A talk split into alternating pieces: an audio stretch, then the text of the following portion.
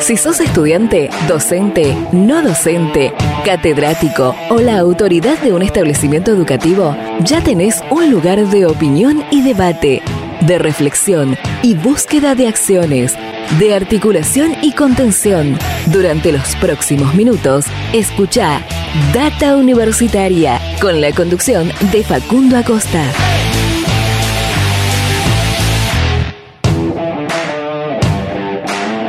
Hola, hola, hola, ¿cómo les va? Bienvenidos, bienvenidas una semana más a este programa de universidades verdaderamente federal, independiente y objetivo y dedicado a toda la comunidad que le da vida a las casas de altos estudios de Argentina. Mi nombre es Facundo y junto a todo el equipo los vamos a estar acompañando durante esta próxima hora. Así es, comenzamos este decimotercer programa del año 2022 en la tercera temporada de este ciclo radial. Este espacio donde hablamos de educación, de ciencia, tecnología, de desarrollo, de la extensión, de la vinculación, de la sociedad, de la política y de muchos otros temas más que tienen que ver con las universidades argentinas en este Data Universitaria Radio que comenzamos y que, eh, como les decía, estamos transcurriendo nuestra tercera temporada eh, en este año 2022, eh, en este ciclo radial que comenzó en el 2020. y como siempre, agradecemos a todas las radios, a todas las emisoras de todo el país que comparten semana a semana este ciclo radial y de esa manera nos permiten esa capilaridad de poder llegar a toda la comunidad universitaria de todo el país. Eh, venimos teniendo muy buena repercusión, muy, bueno, muy buen feedback eh, de parte de toda la audiencia, de, todo el interior del país, eh, gente que nos habla a través de las redes sociales, Facebook e Instagram, arroba data universitaria, en Twitter como arroba DT universitaria o incluso a nuestro número de WhatsApp, el 011 6403 3771, donde nos van preguntando muchísimas cosas. Algunas tienen que ver con eh, los temas que los temas que vamos tratando y charlando en este programa y otros que tienen que ver, por supuesto, con la vida universitaria de cada una de las casas de altos estudios eh, de las diferentes provincias. Em, antes de comentarte lo que vamos a tener en este programa, me gustaría destacar que eh, esta semana tuvimos dos fechas muy importantes eh, en, lo que tiene que ver, por un lado, eh, con la radio, porque el 24 de mayo fue el día de los operadores y operadoras de, radio, eh, realmente un, un, personal muy importante para la radiofonía, para aquellos que hacemos radio. Y a veces se me olvida destacarlo, pero eh, le mandamos un gran saludo eh, en, este, en este momento a, Oscar, quien es el que em, nos opera este programa, este Data Universitaria Radio, desde el año 2020. Así que un gran saludo para él y para los operadores de todas las radios que también comparten este programa todas las semanas y de todas las radios en general. Y también, bueno, por supuesto, el 25 de mayo, el día de la Revolución de Mayo, eh, tuvimos esta semana, a 212 años de este día eh, en el cual el, pueblo reclamó, eh, se erigió para defender la soberanía popular y encaminarse hacia la independencia, que por supuesto vamos a recordar en unos días más eh, en, el mes de julio. Así que realmente dos días muy destacables que tuvimos esta, esta semana y por supuesto no podemos dejarlos pasar. ¿Qué vamos a tener en este programa? Bueno, vamos a estar hablando del Censo Nacional 2022.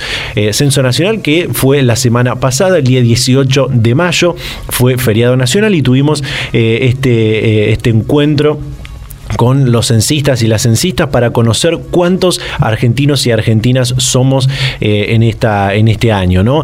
Eh, con algunos datos preliminares somos un poco más de 47 millones de argentinos y argentinas y vamos a estar hablando eh, acerca de esto y sobre el trabajo que realiza en particular una, una universidad de nuestro país. Vamos a estar comentando y hablando sobre la el debate sobre la nueva ley de discapacidad que hace algunas unos pocos días eh, eh, concluyeron las audiencias públicas, los foros participativos para construir esta nueva ley de discapacidad. Y también vamos a tener un nuevo segmento de eh, el Data Lab, como venimos teniendo en los últimos programas. La semana pasada hablando del coronavirus y, de las vacunas con la doctora Daniela Osborne. Y esta semana vamos a estar hablando sobre un estudio, un trabajo que se realizó que tiene que ver con las diferencias entre sexos y el deterioro cognitivo, los tipos de memoria y los aprendizajes, donde eh, al parecer habría una pequeña diferencia,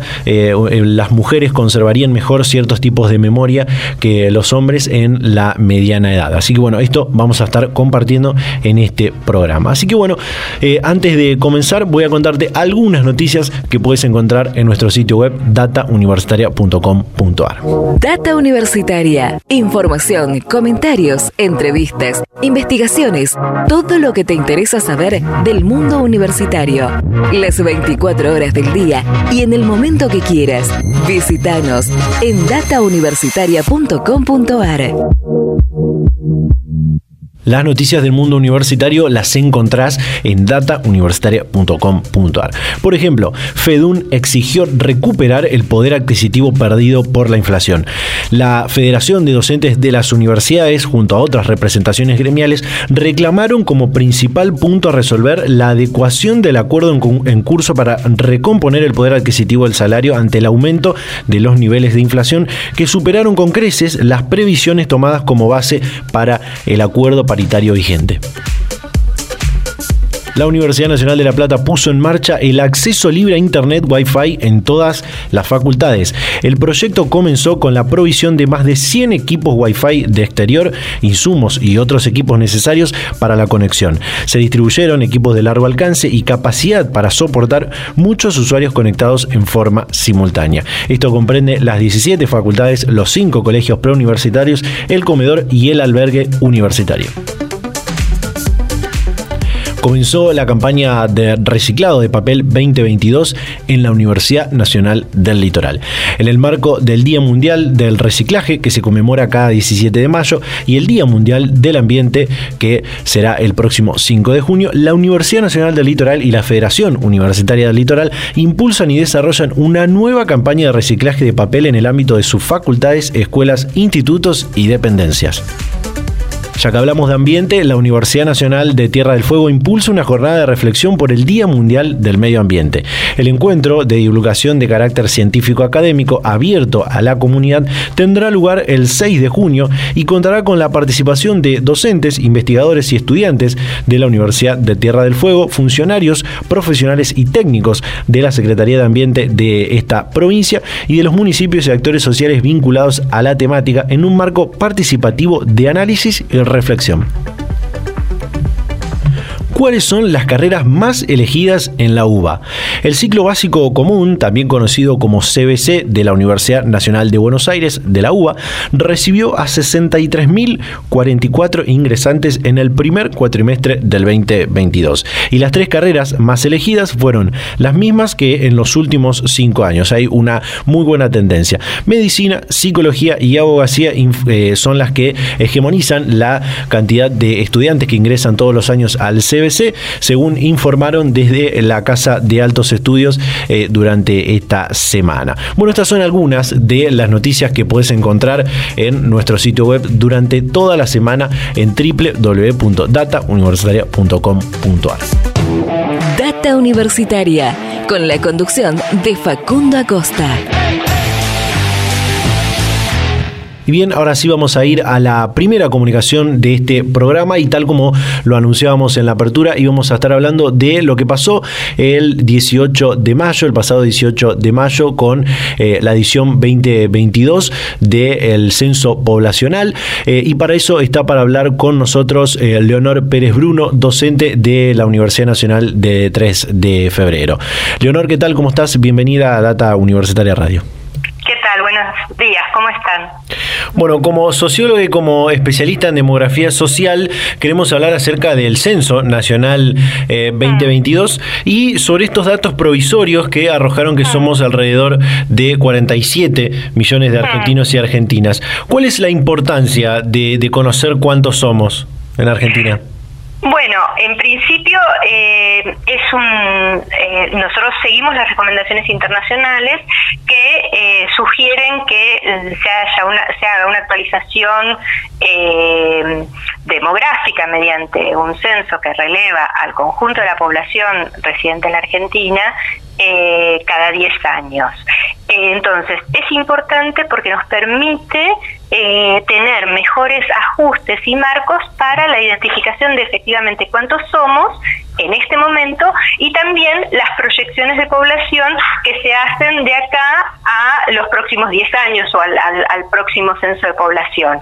Eh, en ese sentido, es muy importante conocer cuántos somos porque nos permite, en principio, es el insumo básico para definir lo que son las políticas públicas, esto es, cuántos vamos a hacer en términos de eh, política previsional, en es decir, cuántos cuántas personas jubiladas eh, vamos a tener de acá 5, 10 o 15 años, pero también, por ejemplo, cantidad de hospitales, dónde hay que localizarlos o eh, las escuelas.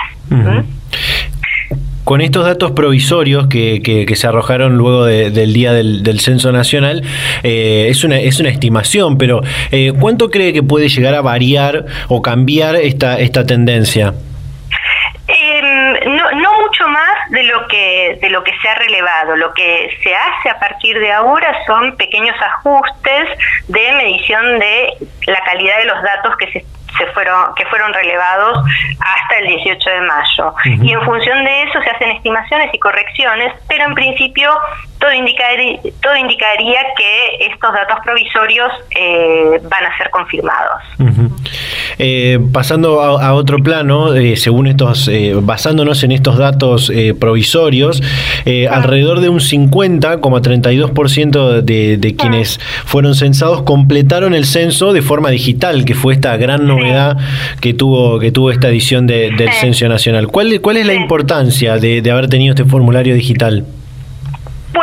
La principal importancia es un poco ajustar también a las recomendaciones internacionales que eh, dan cuenta de los avances tecnológicos y las capacidades de uso de esos avances tecnológicos. En ese sentido, lo que la implementación de un cuestionario digital nos llevó a cambiar eh, algunas características de los censos. Los censos en Argentina tradicionalmente se hacían como censos de hecho y se preguntaba específicamente por, eh, eh, se hacían sobre eh, viviendas y se preguntaba por las personas que habían dormido en esa vivienda la noche anterior. el hecho de que sea digital mm, necesitó que se habilitara una ventana eh, de tiempo eh, más importante para eh, que las personas puedan hacer la, puedan dar sus respuestas de forma digital. Entonces el censo comenzó en el mes de marzo y entonces esto mm, llevó necesariamente a que se transforme en un censo de derecho. Entonces, cambiamos la pregunta de eh, cuántas personas durmieron en esta vivienda el día anterior a cuántas personas residen habitualmente en, esta vivienda. Y esto eh, llevó a eh, una nuevas eh, instrucciones para las respuestas, por ejemplo, lo que sucedía en el caso de los padres de hijos separados que tienen un régimen de tenencia compartida, ¿no? Para definir dónde se censaban eh, esos hijos, en, en, cuál de las viviendas se censaban. Y se acordó que fuera en aquellas donde pasaban más tiempo, donde había un progenitor con mayor responsabilidad o donde se pusieran de acuerdo a las dos familias para que esos chicos fueran identificados. Eh, pero eso, eh, eh, por un lado, implicó una adaptación importante, digamos, la, inclusión de recursos, significa, por un lado, una exploración del, del, alcance de las nuevas herramientas digitales disponibles y al mismo tiempo señala un, camino a seguir en ese sentido. No obstante, eh, como sabemos, eh, algo así como la mitad de la población respondió de la forma tradicional. Eh, esto es un desafío en Argentina, que es un país muy extenso, muy heterogéneo y con desigualdad de infraestructura. infraestructura de internet también, ¿no? De acceso, con lo cual, eh, bueno, este es un inicio eh, y, entendemos que a, futuro tendrá otro tipo de implementación de un alcance posiblemente eh, más amplio, pero en principio mm, ha sido una experiencia exitosa. Sí. Un punto que, me gustaría que me gustaría preguntarle tiene que ver con eh, otra de las cosas nuevas, podríamos decir, que tuvo la, edición 2022 de, este censo nacional, que tiene que ver con las preguntas que, se hicieron, estas 61 preguntas que se hicieron, donde se agregaron temáticas como, por ejemplo, la autopercepción de género, la pertenencia a pueblos originarios eh, y, otras. ¿Cuál es la importancia que, tiene conocer estos datos sobre, sobre la autopercepción de género, los pueblos originarios? La, la lengua que hablan ah, algunas de estas ah. personas que, se perciben de, los pueblos originarios. Ah.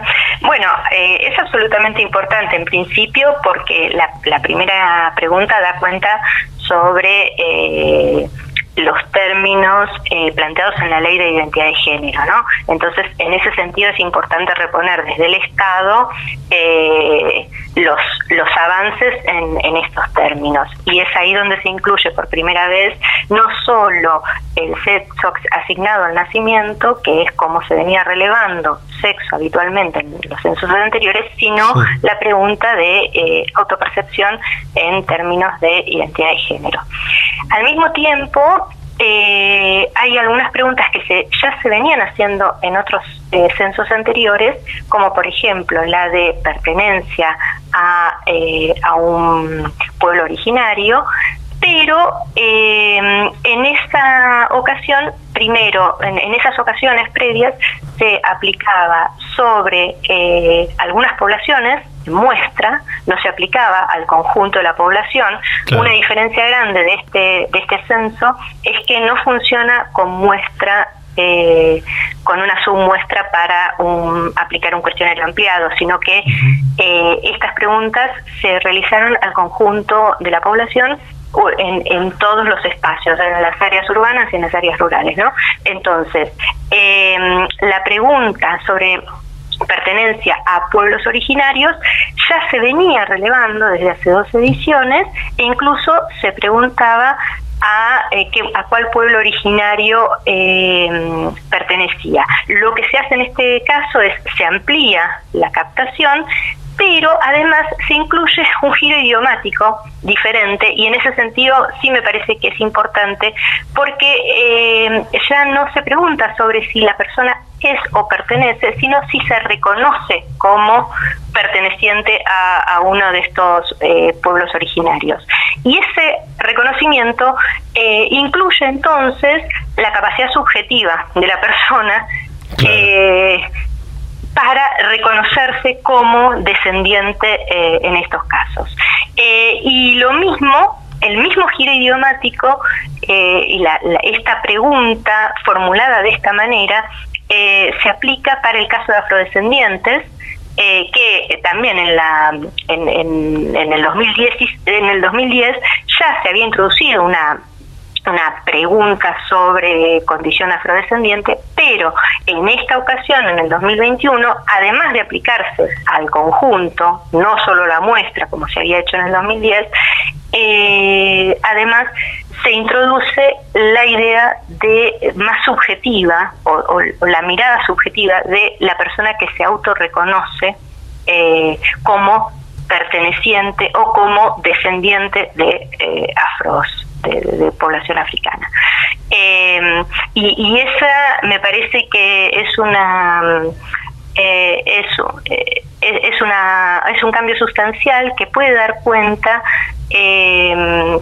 mejor de la condición de origen de pueblos originarios o afrodescendientes. Eh, nosotros eh, desde el CINEA, desde el centro que dirijo, participamos en una experiencia piloto eh, en el año 2005 acerca de cuáles eran las mejores preguntas aplicar en el censo para identificar a población afrodescendiente.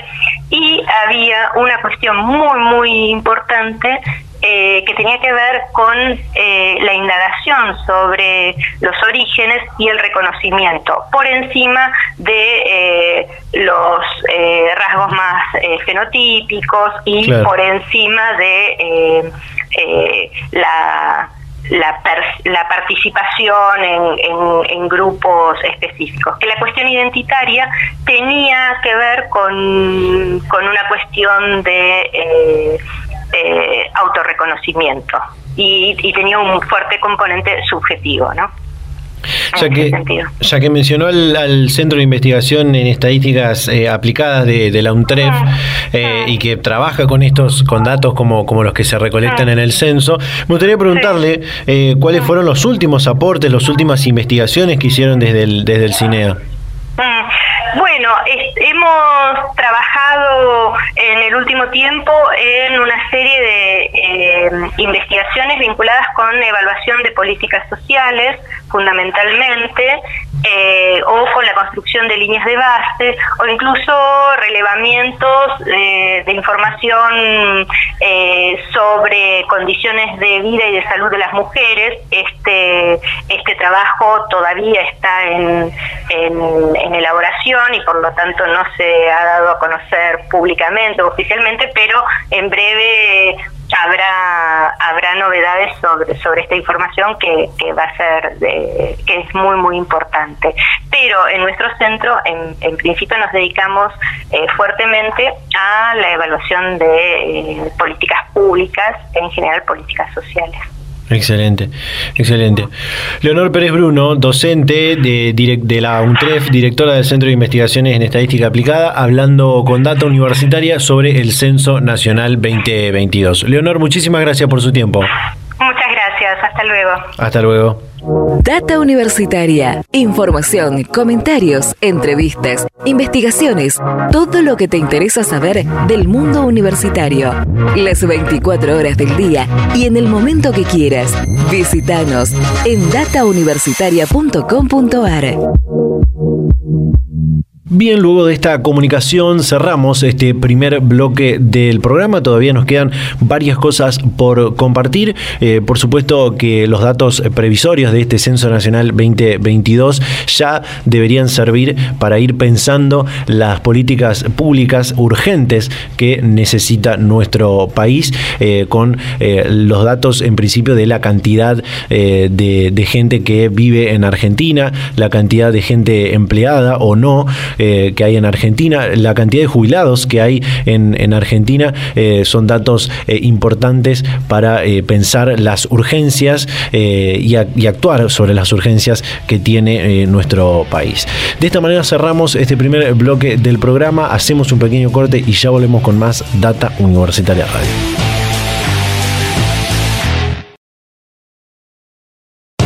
Volvemos con más Data Universitaria Radio en este décimo tercer programa del año 2022, en nuestra tercera temporada con este ciclo radial, con este programa de universidades verdaderamente federal, independiente y objetivo. Como comentaba en la apertura, íbamos a estar hablando de eh, este debate que comenzó acerca de construir una nueva ley de discapacidad en Argentina y luego de haberse llevado adelante diferentes audiencias públicas, foros participativos en las diferentes regiones y que por supuesto involucraron a las eh, universidades argentinas. Para eso eh, está para hablar con nosotros Alfonsina Angelino, docente investigadora de la Facultad de Trabajo Social de la Universidad Nacional de Entre Ríos. Alfonsina, ¿qué tal? ¿Cómo estás? Bienvenida a Data Universitaria Radio. Hola, buenos días, ¿cómo va? Bueno, para hablar. Bueno, muchísimas gracias por, por el, contacto. Eh, para empezar, ¿cuáles son las principales críticas que podemos hacer a, esta eh, actual ley de, discapacidad, la ley, eh, si mal no recuerdo, 22.431, y por la cual se quiere generar una nueva ley de discapacidad, ¿no? Hay varias cuestiones en torno a esta, que es una de las leyes en vigencia eh, que se conoce como ley marco, ¿no? Ley de protección integral. Eh, hay varias cuestiones allí que, que, motivan, eh, entendemos nosotros desde nuestro espacio de trabajo, que han motivado al Ejecutivo a plantear esta reforma. Por un lado, eh, por lo menos en lo que se dice, es que es una ley, como tantas otras en vigencia, de la dictadura y es herencia simbólicamente es muy pesada, ¿no? Pensar que tenemos en vigencia leyes que datan de ese momento y que son necesarias de ser revisadas en sus términos y en sus modos. Entonces, por un lado, su historicidad y el peso que tiene esa historicidad en la memoria histórica del país. Segundo, que por datar también de esa, de esa, de esa época, es una ley del 81, arrastra o, ratifica o separa eh, dentro de lo que es el modelo eh, más rehabilitador o médico rehabilitador eh, de la discapacidad que la sostiene y la consagra como una problemática individual, una cuestión de enfermedad crónica, como una problemática que se padece. Esos son los términos que en la ley todavía aparecen, es decir, la discapacidad sería en estos, en esta ley todavía eh, una problemática o un tema de las personas eh, algo que las personas individualmente padecen y no como viene siendo discutido ya hace más de 40 años en el mundo y tantos otros en el país, eh, pensar la discapacidad como una relación, ¿no? como una relación inclusive en términos políticos, una relación de opresión. ¿no? Eh, entonces, aquí habría un, término de su propio contexto de emergencia como ley y, y todo lo que eso encarna en términos eh, políticos y simbólicos, pero también el arrastre conceptual, que es un arrastre mucho más que conceptual en esos términos, ¿no? porque los modos que tenemos de nombrar también son los modos de comprender las problemáticas de las que hablamos, eh, contiene esta perspectiva de discapacidad anclada en un modelo que, pretende ser superado, por lo menos eh, viene siendo cuestionado eh, fuertemente, sobre todo por aquellas organizaciones de personas con discapacidad que fueron el motor eh, ya hace mucho tiempo de la consagración o de la ratificación de la Convención Internacional por los Derechos de las Personas con Discapacidad, donde se, se pone en juego o se, reclama un cambio paradigmático. ¿no? Entonces, ese fue el contexto eh,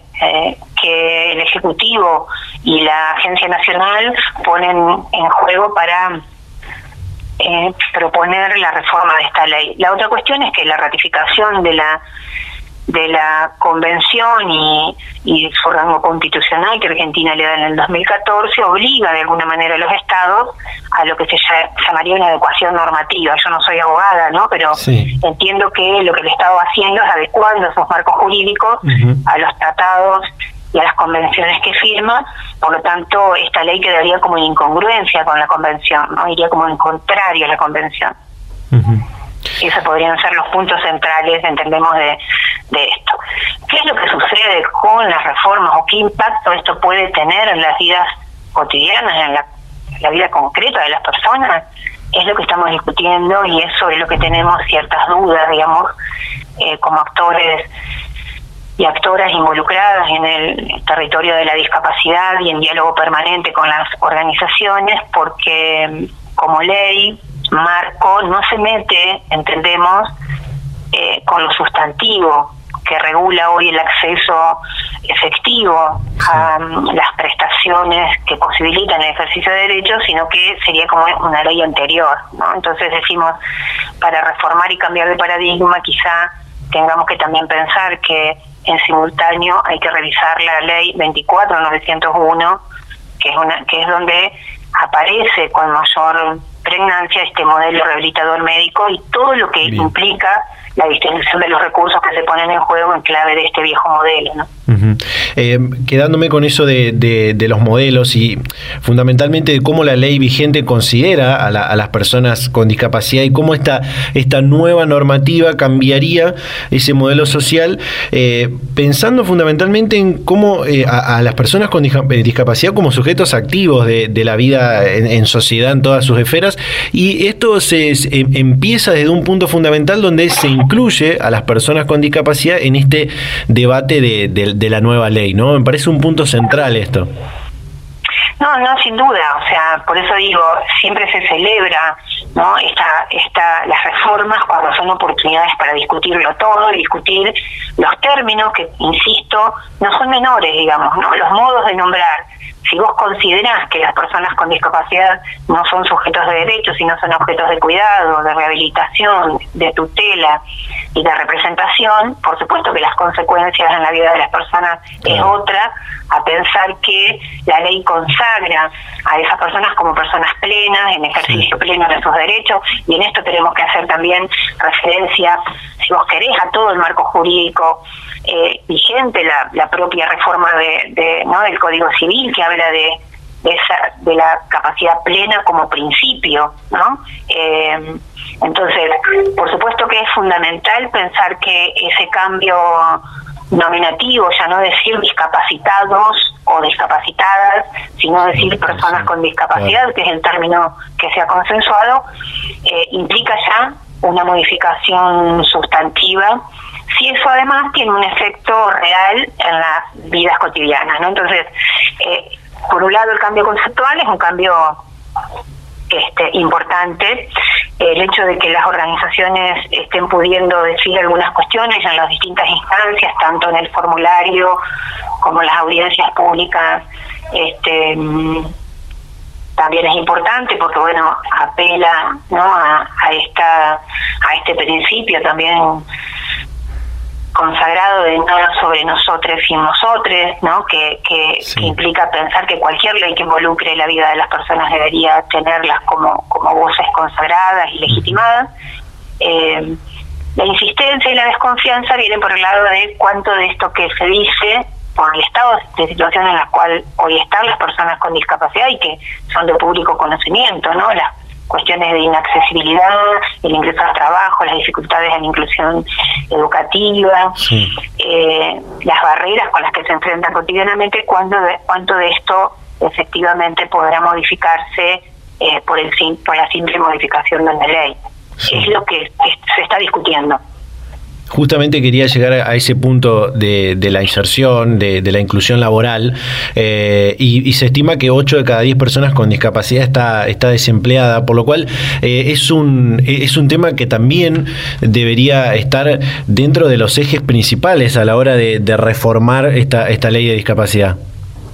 Por eso, eh, exactamente, si, inclusive si, si intersectamos género, 9 de cada 10, ¿no? O sea, son nueve mujeres de cada diez mujeres con discapacidad están desempleadas, o sea, la tasa es aún mayor y esto comporta un poco lo que sucede socialmente con las mujeres, ¿no? que tienen un acceso al trabajo eh, en desigualdad de condiciones. Entonces, eh, por lo menos nosotros que venimos conversando con muchas organizaciones locales y regionales, que es un ejercicio que en general sostenemos desde la universidad, en nuestro vínculo a partir de la extensión, la preocupación está cómo pensar las reformas más integralmente, ¿no? O en un proceso de integralidad que implique que la transformación, en este caso de la ley de protección, tenga efectos, por ejemplo, eh, en todo lo que hace al acceso al trabajo y las incompatibilidades que hoy hay entre el ingreso o el acceso al trabajo eh, y el sistema previsional o las prestaciones de, protección social de las pensiones, por ejemplo, por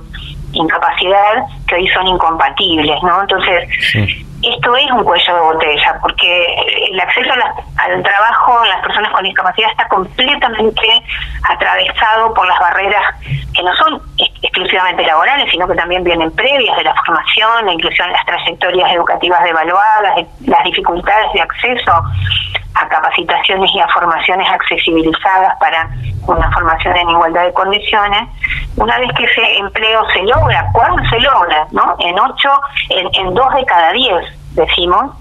A su vez, eso implica que el ingreso al trabajo eh, genera una desprotección social, una pérdida del derecho a, a, esta prestación de protección social que es la pensión, y que muchas veces juega un papel central a la hora de decidir si tomo el trabajo o no, porque las condiciones laborales son las que tenemos en el país, muchas veces muy precarias, y se pone en riesgo un derecho consagrado, tener un ingreso seguro, que es poco, pero es un ingreso seguro, que tenés que poner en juego para un trabajo precario que no es seguro.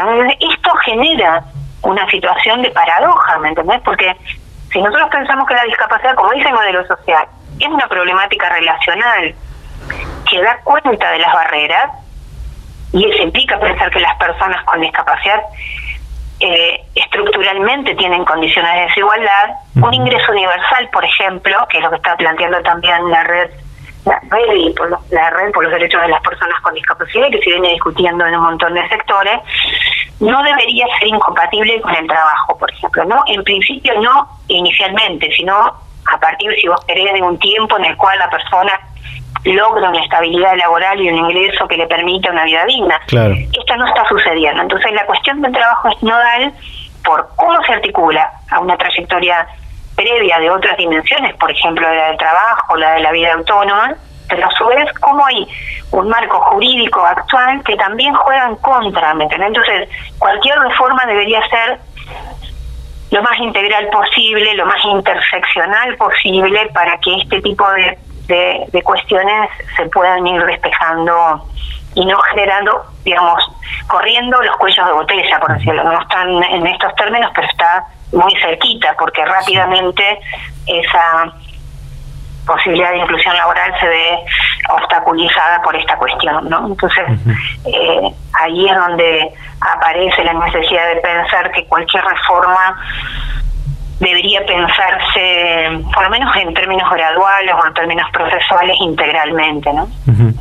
Alfonsina, quiero cerrar preguntándote por eh, el, rol eh, de, la, de, las, de las universidades y de la Universidad Nacional de Entre Ríos desde los programas de extensión en este tema de, la inclusión, de la discapacidad y, demás, ¿no?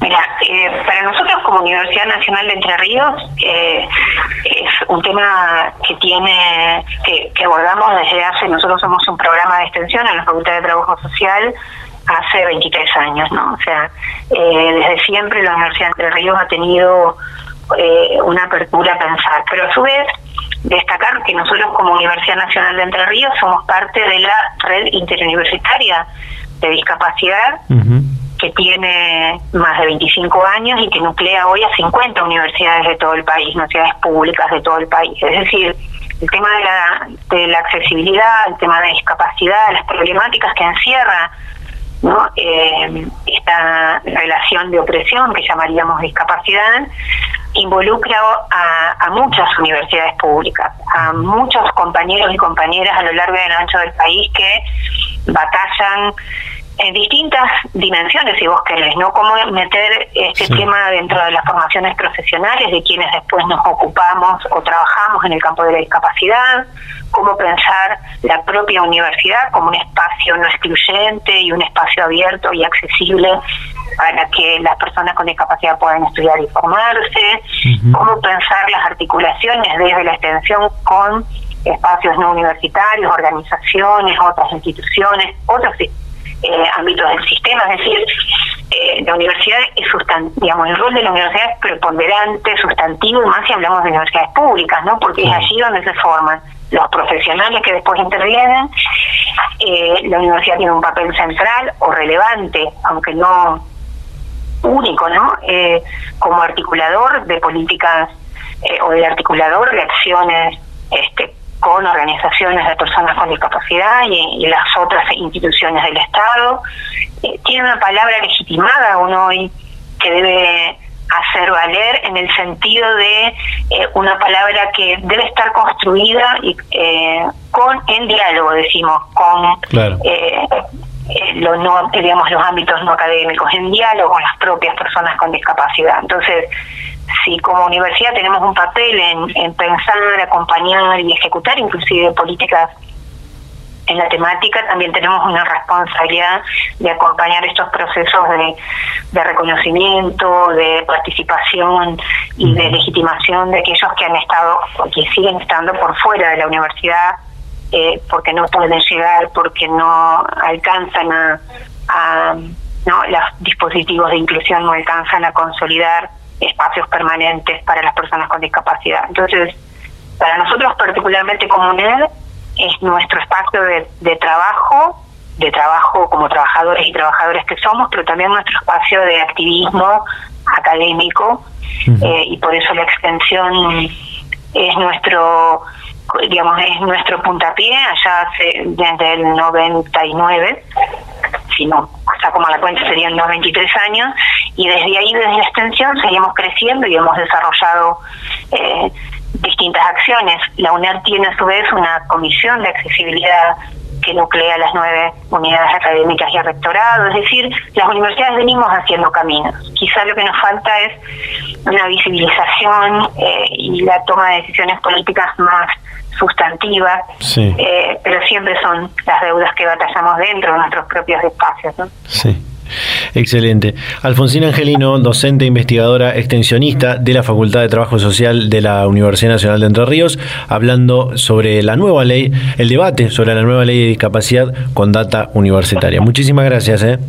Gracias ustedes, un abrazo. Hasta luego. Data Universitaria. Información, comentarios, entrevistas, investigaciones, todo lo que te interesa saber del mundo universitario.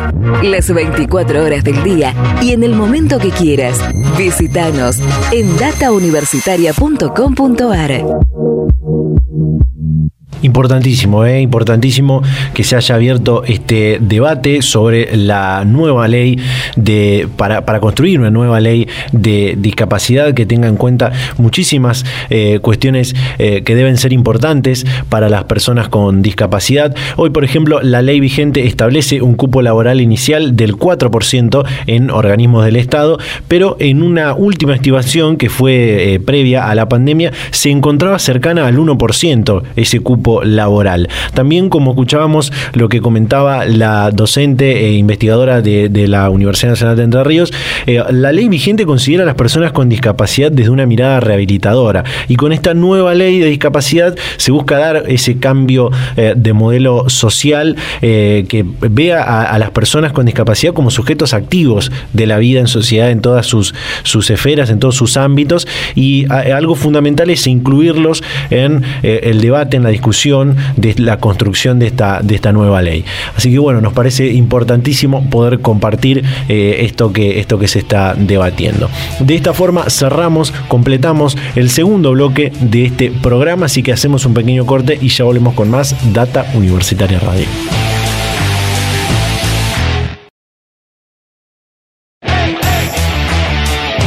Seguimos en Data Universitaria Radio, en este programa de universidades verdaderamente federal, independiente y objetivo, el número 13 del año 2022, en la tercera temporada de este ciclo radial. Eh, para ir eh, culminando el programa del día de la fecha, nos queda este segmento que denominamos Data Lab, donde eh, incluimos todo lo que tiene que ver con la ciencia, la tecnología, las investigaciones que se realizan en las universidades argentinas y en el sistema científico tecnológico argentino. Y en este caso eh, tenemos esta que tiene que ver con las memorias, con los deterioros cognitivos. Y para eso está para hablar con nosotros Martín Javif, investigador del Instituto de Biología Celular y Neurociencia. Martín, ¿qué tal? ¿Cómo estás? Bienvenido a Data Universitaria Radio. ¿Qué tal? Buenas tardes, ¿cómo estás? Bueno, realizaron un trabajo donde encontraron que ciertos tipos de memoria estarían mejor conservados en mujeres que en hombres durante la mediana edad. ¿Cómo es esto? Si nos puedes explicar. Sí, te cuento. Este, en realidad, la pregunta, no, no es digamos en mujeres y en hombres, nosotros utilizamos modelos animales, en particular usamos este modelos de roedor, de rata, este que si bien es un animal diferente al humano, digamos comparte muchos este mecanismos fisiológicos, digamos, eh, que están evolutivamente conservados.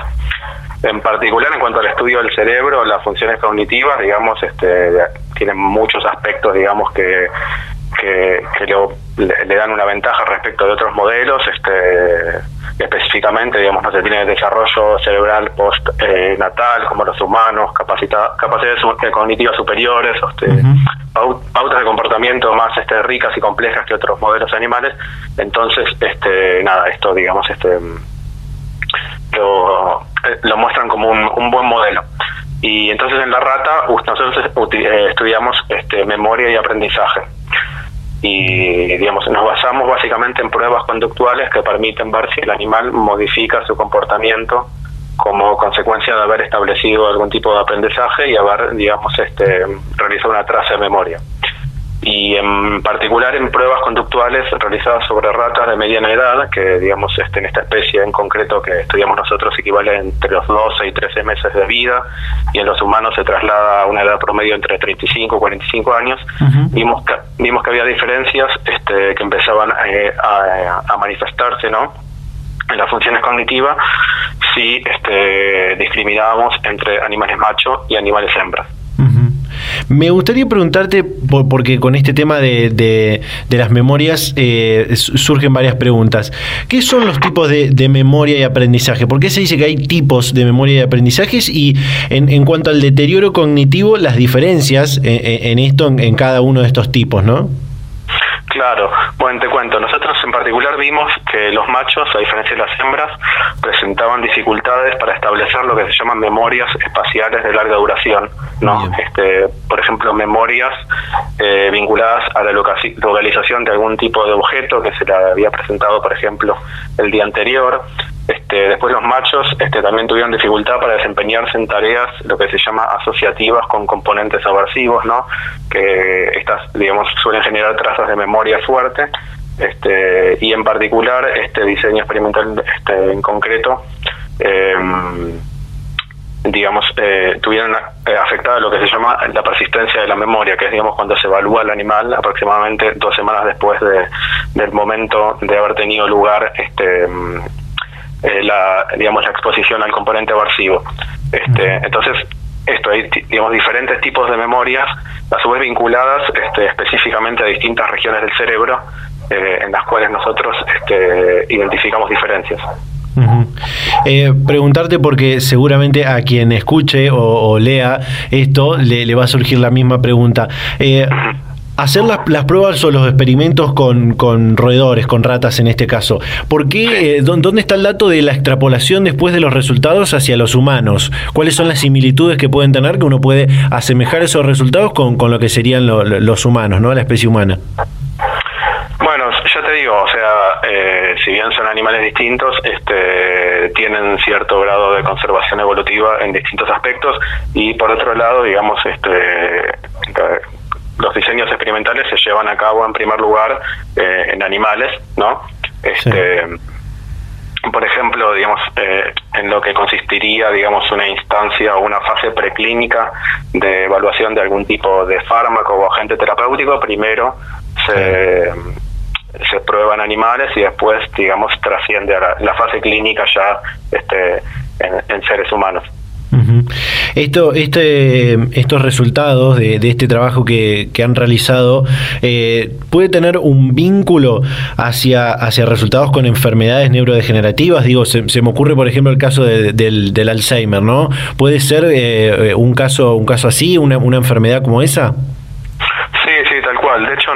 En el laboratorio también tenemos en curso líneas este, de investigación específicamente basadas en enfermedades neurodegenerativas, particularmente en Alzheimer, y ya habíamos visto, visto diferencias este, cognitivas este, en modelos animales de Alzheimer, digamos, este, animales transgénicos que recapitulan la enfermedad, este, y este, coincidentemente esto también digamos se, se reportó este, en humanos también este al inicio este, de la patología este por este entonces digamos llevar adelante experimentos con animales digamos que diferencien y visualicen estas este, diferencias para que la redundancia este también eventualmente pueden dar lugar en el futuro este, a que se desarrollen tratamientos terapéuticos, digamos, más adecuados, más este, eficientes.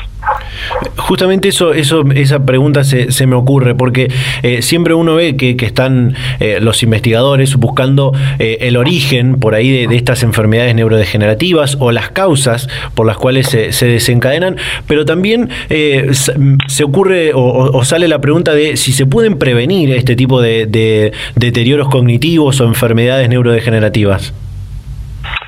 Sí, o sea, hay mm, reportados este, mm, distintas cuestiones, digamos, vinculadas a esto este, desde ya. Por ahí no necesariamente este, uno puede este, mm, digamos, disecar un mecanismo específico, pero sí, digamos, hay evidencia que, por ejemplo, la actividad física, este, y por ahí, digamos, este, un, este, una especie de, de correlato, digamos, este, bioquímico, digamos, este, o molecular de que lleva, digamos, a la síntesis de determinadas este, moléculas, digamos, que, digamos, eh, prevendrían, ¿no? deterioro cognitivo o, este, digamos, este, prevendrían, prevendrían, digamos, este, la síntesis de determinadas, este, compuestos inflamatorios que a su vez contribuirían este, a la emergencia de fenotipos este tipo eh, neurodegenerativos. Entonces, sí, la, respuesta sí, o sea, eh, hay algunos este, aspectos que por ahí podrían este, tenerse en cuenta a la hora de la prevención. Quisiera preguntarte para, para ir cerrando el tema de eh, que este, este trabajo, los resultados de este trabajo fueron publicados en, eh, revistas internacionales, en una revista internacional eh, muy importante sobre el tema del aprendizaje, sobre el tema de la memoria y cuáles son los sentimientos que genera ¿no? la publicación en, revistas de científicas internacionales. Sí, te cuento. Bueno, un poco también para este, mencionarte algo de la gente que además de mí participó en el trabajo. Este, es, eh, yo pertenezco al grupo dirigido por la doctora Diana Jerusalinsky, eh, también, digamos, este, Natalia Coletis y Victoria Belhorser, que son ambas ellas este, investigadoras también del laboratorio en el que trabajo yo. Eh, y sí, este trabajo se publicó en la revista Learning and Memory de una editorial que se, llama Cold Spring Harbor Laboratory Press que sí, digamos, es este, una de las este, principales este, revistas en el área y bueno, no, es una satisfacción en cuanto a que uno un poco ve volcado todo el esfuerzo de haber este, trabajado. Imagínate que, como te comenté antes, estos son animales de 12, 13 meses, este, ya por lo pronto hay que esperar aproximadamente un año para poder este, hacer un experimento y después a partir de ahí ya este, empezar con los experimentos que son varios meses más este, y bueno, eh, tiempo, digamos, de, experimentar, de escribir, de analizar datos, en fin. Este, eh, es gratificante ver que finalmente puede, puede publicarse y ser reconocido. Bien, ahora sí, para cerrar, Martín, y por supuesto agradecerte este, este tiempo que te has tomado para charlar con nosotros, eh, ¿cuáles son los siguientes pasos en cuanto a, en cuanto a este trabajo o otras eh, otros campos, otras líneas de, investigación que tengan en el, en el laboratorio sobre el tema del, aprendizaje, sobre el tema de las memorias eh, o las enfermedades neurodegenerativas que, que estuvimos charlando, ¿no? Bueno, como te comentaba, una de las principales líneas del laboratorio es este, el desarrollo de estrategias terapéuticas experimentales este, para, digamos, este, abordar, digamos, este, la cuestión de enfermedades neurogenerativas, Alzheimer. Nosotros en particular trabajamos este, con lo que sería terapia génica, digamos, unos, este, va a quedar medio específico la explicación, pero unos virus que, que contienen digamos, este, secuencias que codifican para este, lo que sería anticuerpos, una especie de inmunoterapia, anticuerpos de algún modo que reconocen este, los agentes este, moleculares que serían los causantes, digamos, de la enfermedad de Alzheimer.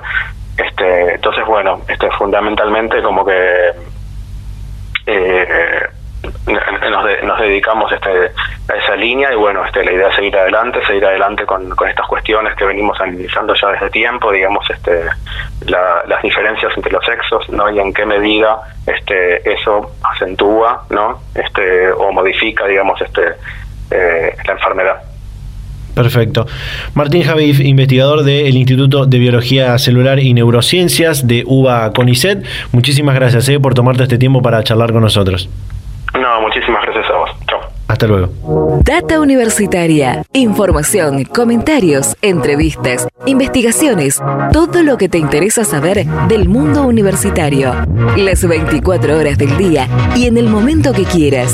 Visítanos en datauniversitaria.com.ar. Y bien, de esta manera llegamos al final de este decimotercer programa del año 2022 de la tercera temporada de Data Universitaria Radio. Eh, muchísimos los temas que hemos hablado eh, a lo largo de esta hora. Al principio hablamos de eh, lo que la importancia que tuvo el Censo Nacional 2022 y de los datos provisorios junto a Leonor Pérez Bruno, la docente de la Universidad Nacional de 3 de Febrero. después hablamos del debate de la discusión sobre la nueva ley de discapacidad que eh, tuvo lugar hace algunas semanas, finalizó eh, estas, estas audiencias públicas en diferentes regiones y hablamos eh, con Alfonsina Angelino de la Universidad Nacional de Entre Ríos y esto último que escuchábamos sobre el estudio de las memorias, de los deterioros cognitivos, que tiene también relación con enfermedades neurodegenerativas que nos contaba Martín Javif, investigador de UBA CONICET. Eh, realmente muy interesante todo lo que hemos compartido. Así que, como siempre, agradecemos a todas las radios, a todas las emisoras que comparten semana a semana este ciclo radial. Eh, invitarlos a que nos sigan en nuestras redes sociales, en Facebook y en Instagram como arroba data universitaria, en Twitter como arroba DT universitaria y también nos pueden leer durante toda la semana en www.datauniversitaria.com.ar con toda la información de lo que pasa en el mundo universitario. Así, de esta manera, nos despedimos, nos vamos a reencontrar a esta misma hora y en este mismo dial la próxima semana. Chau, chau.